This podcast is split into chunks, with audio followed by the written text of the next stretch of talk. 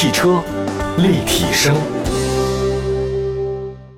大家好，欢迎收听新一期汽车立体声，我是您的朋友董斌啊。今天呢，跟大家说的是过去的十一月份的 SUV 的销量已经出炉了，毫无疑问，哈弗 H 六呢继续夺得了销量的冠军。但是呢，也有些例外，像本田 CR-V 呢是大涨百分之四十三。看一下今天的数据的一个统计结果，这是中国汽车流通协会汽车市场研究分会，就成联会嘛，他们的一个数据结果。啊，当然首先也说说大事儿啊，整个十一月份国内狭义乘用车的市场销量呢是两百多万辆，同比增长百分之八，环比也增长百分之四点五。同比环比什么意思？大家自己去查。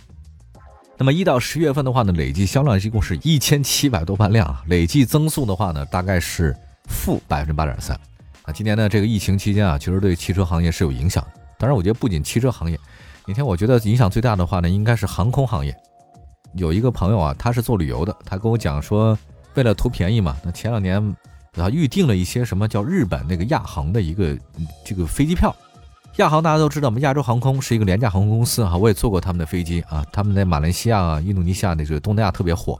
他们呢在日本呢合作了一个这个叫日本亚航，结果呢因为疫情期间啊，导致这个确实有问题，所以彻底的就就不做了。这飞行员、空姐呢，基本都下岗了，所以他自己之前订的那个预定的机票就很难说。这为了保证债权人的利益，你提前预定那个机票交了定金，基本上没有办法退回来的，大概会影响两万多张各种机票，个人预定的，所以他也深受影响。我们先说一下这个汽车行业的销量啊，十一月份 SUV 的销量呢真的是猛增啊，它这个一共是九十六点四万辆，同比增长百分之九点三，环比增长百分之二点八，累计销量的话呢是七百八十六万辆。啊，同比呢是下降了一点点。整个十一月份的 SUV 销量，就先从后往前说吧。啊，那第十五位呢是本田皓影，去年十一月份它因为刚上新车嘛，大概只有四五辆。那今年的话呢就不一样了，今年是卖了一万五千辆，所以你看数据就比较恐怖啊。本田皓影同比去年的这个时间，它大涨了百分之三十万，因为一个是五万辆，一个是一万五千辆，这个数据就很好笑啊，没什么可比性。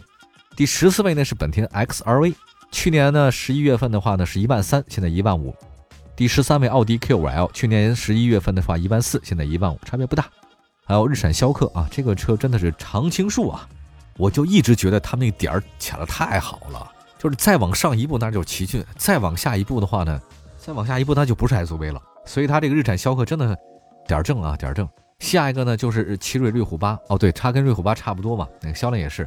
那瑞虎八的话呢，确实涨了不少。去年十一月份卖了一万三，现在一万七啊。另外再看第十位日产奇骏，它呢也是真的常青树，都一万多辆，一万七卖了这么多年。第九位呢是丰田 RAV4 荣放，那去年十月份卖了一万辆，现在是每个单月呢达到了一万八。第八位大众途观 L，这个居然还能卖那么多吗？哎，我觉得大家是没有问题啊。大众途观 L 现在居然还能卖一万一万多辆车，各位你们是不是不太相信那个碰撞数据啊？还是你们太过于相信碰撞数据了呢？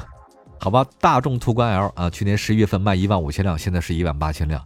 第七位大众探岳，去年十一月份两万两千辆，现在一万九千辆，下降了百分之十，探岳下跌了。第六位呢是哈弗 M 六，我终于到哈弗家了，它的十一月销量是一万五，去年今年呢十一月份卖两万辆。第五位呢是吉利博越，去年十一月份卖了一万九千辆，现在是两万一千辆。第四位呢是比亚迪宋。都是两万多辆，区别不大。第三位是本田 CR-V，去年一万九千辆，现在是两万八千辆，这个大涨了将近百分之快五十。我算一下，百分之四十三。那么第二位呢是长安 CS 七五，去年是两万六千辆，十一月份，现在同月的话呢是三万两千多辆。那么第一位，毫毋庸置疑，哈弗 H 六，去年十一月份是四万一千辆，今年十一月份是五万四千辆。五万四千辆，朋友们，一个车型一个月能卖五万多辆。也就是说，哈弗这一款车，途观 L、丰田荣放、日产奇骏，他们仨加在一起，只相当于哈弗 H 六一个月的销量，厉害厉害厉害厉害！来看一下啊，综合分析一下啊，十一月份 SUV 市场依然是哈弗 H 六销冠，自主品牌在 SUV 市场表现很好，榜单前 Top Ten 啊，一半都是自主品牌，而且四款车型排名很靠前。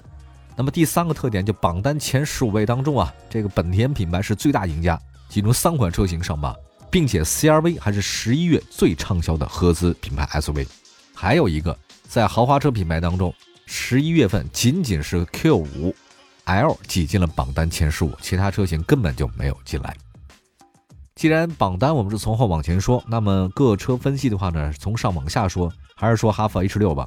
哈弗 H 六呢，在十一月份继续稳坐扛把子，第一把金交椅的话呢，它真的做的特别的稳，月销五万四千辆，实现了百分之三十二点二的同比增长，遥遥领先其他车型。这个也不用专家分析了，是人都知道，它的颜值高，售价便宜啊，配置丰富，维修保养特别方便。另外的话呢，它也离不开车海战术啊，上阵父子兵。那么第三代哈弗 H 六面世之前，其实哈弗 H 六的话呢，三代同堂，再加上 H 六酷配啊，尽管这酷配卖的没那么好，但也有啊。所以整个哈弗 H 六朋友们，你知道它在售车型一共多少款吗？好，A 十款，B 二十款，C 三十款，选 C 呀，犹豫不决就选 C 呀。所以现在哈弗 H 六三代同堂，目前所有在售车型共计三十款，怎么说它就有一款符合你的要求吧？您的选择范围忒大了。那未来呢？第三代哈弗 H 六呢，还将推出 2.0T 的版本，配备四驱，那销量真的是指日可待，还会继续的攀升。这车都不用做广告了，我觉得。长安 CS75 来看一下这个车型，颜值依然很高。这亚军的话呢是长安 CS75，十一月公卖了三万两千多辆，同比增长百分之二十点九。那么长安 CS75 Plus 这个车呢，在去年九月份推出以后呢，就颜值特别的高，确实好看啊。尽管它外形的话，我觉得特别像雷克萨斯。它的内饰和强劲的动力方面，综合实力很强。那再加上呢，与 CS75 保持同堂销售，今年的市场表现很抢眼。曾经有一度认为赶超哈弗 H 六，在第三代哈弗 H 六上市以后，长安 CS75 Plus 它也有变化，年度改款，可是还是没有哈弗 H 六那么强劲的一个表现。哎，也真是哈。寄生于何生亮啊！我生活当中常常有这种感受啊，怎么偏偏遇上你啊？你就比我聪明那么一点，运气比我好那么点，颜值比我高那么一点，挣的比我多那么一点。你看这都加在一起，那一点一点一点，那就不少了，两万多辆车呀。那么第三位呢是本田 CRV，本田 CRV 呢两万八千多辆的成绩取得榜单第三，同比增长也百分之四十三，厉害。同时也是十一月份啊最畅销的合资品牌 SUV。本田 CRV 啊空间很大，动力很强，然后呢还有包括它有个混动技术嘛。这个其实也是大家比较关注的，它那个高燃油经济性也是它的卖点。那么另外呢，今天 CRV 还完成了中期改款啊，而且外观改进以后呢，你新鲜感还是挺多的。那本来那个老 CRV 也不难看啊，口碑很好，并且它配置下放，什么意思呢？就是说它低配的、高配的话呢，其实整体配置都不低，性价比有所提升，对销量呢产生了非常积极的促进作用。休息一下，一会儿呢再看看除了前三位创业保险探花之外，其他的几款车型的情况啊，都卖的也不错的，都有哪些？一会儿回来。汽车立体声，继续回到节目当中啊，我们说的是十一月份的 SUV 的销量。说了前三位以后呢，我们接下来还有很多其他车型供您选择，不一定只有前三你能选啊。生活当中你能混到前三已经很不容易了，那往往大家能混到一个中游，那就说生活过得不算差。来看一下比亚迪宋啊，其实真的比亚迪很努力。十一月份啊，比亚迪宋的销量是两万一千两百六十四辆，榜单第四位也增长了一些。其实比亚迪呢，真的是家族广受大家认可。其中的宋系列呢，它这个布局还是不错的。它有 MPV 车型宋 MAX，还有呢拥有宋经典版、宋 Pro、宋 Plus 好几款车。而且宋 Plus 呢，在今年九月才刚刚上市啊。它的内饰呢是渐变，还有 D-Link 啊，这个智能网联，还有全息的透明影像，还有沉浸式的副驾驶的这种智慧数字交互面板。宋 Plus 这个车型卖的也是不错的，它一个月能卖两万多辆，所以中国市场太大了。只要你做的足够好，你能占领全世界。下一个再说说吉利博越啊，吉利家族啊也卖的不错，排名第五的话呢是自主品牌紧凑 SUV 的老牌实力选手吉利博越，它十一月份呢共卖了两万一千多辆，同比也增长了。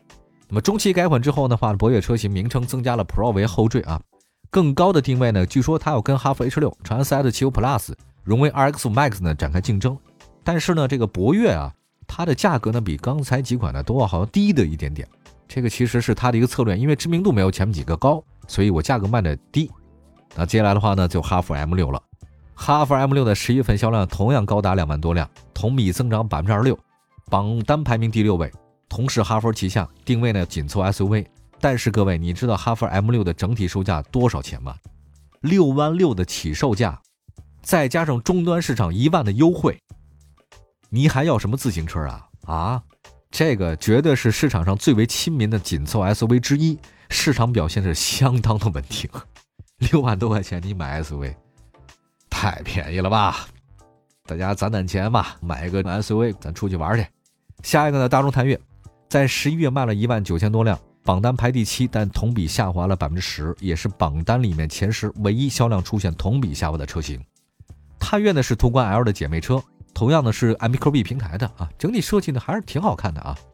呃，但是呢，大众探岳其实之前的那个售价很好啊，销量也不错啊，对吧？一九年中型 SUV 的销量冠军，但是现在市场的竞争这么激烈，我怀疑啊，大家这没买的大众探岳的。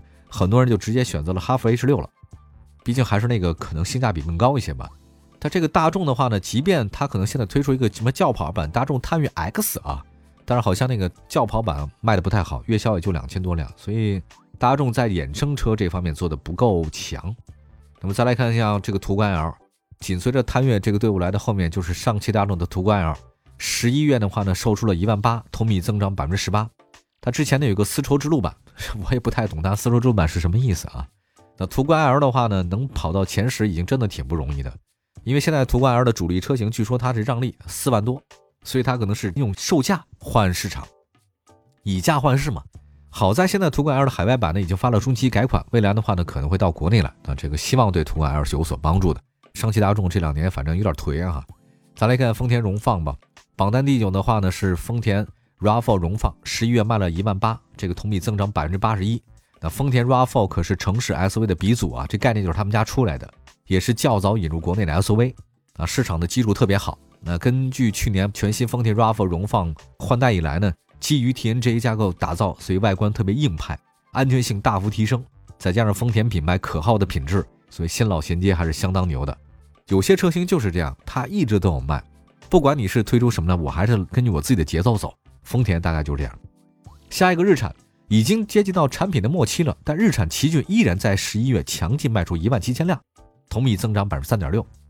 那么奇骏大家都知道自然吸气啊，它就是自然吸气啊，它跟它的对手们涡轮增压比的完全不强劲。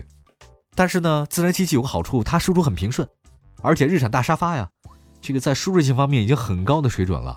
还有一个别忘了，日产目前的终端是非常诱人的。优惠幅度普遍达到三万以上，而且全新一代日产奇骏已经在海外正式发布。其实我对奇骏的印象特别的好，当年日系 SUV 三强里面，奇骏、RAV4、CRV，我特别喜欢的就是奇骏。之前啊非常有意思，大家都说金九银十，现在我们刚才看到了十一月份的整体中国市场 SUV 的销量还是稳步上涨，同比和环比呢都实现正增长，不容易。SUV 市场啊，其实十一月份销量排行榜前 Top Ten 的车型都是常客，没有意料之外的黑马。那么哈弗 H 六呢，已经提前卫冕了年度销量冠军。我觉得还是那句老话，什么时候哈弗 H 六呢卖的不好了，这才是新闻。它走下神坛那一刻，我也不知道什么时候。未来呢，其他的这个车型的年终答卷，最后一个月看看冲刺吧。好吧，感谢大家收听今天的汽车立体声，我们明天同时间节目中不见不散。拜拜，朋友们，拜拜。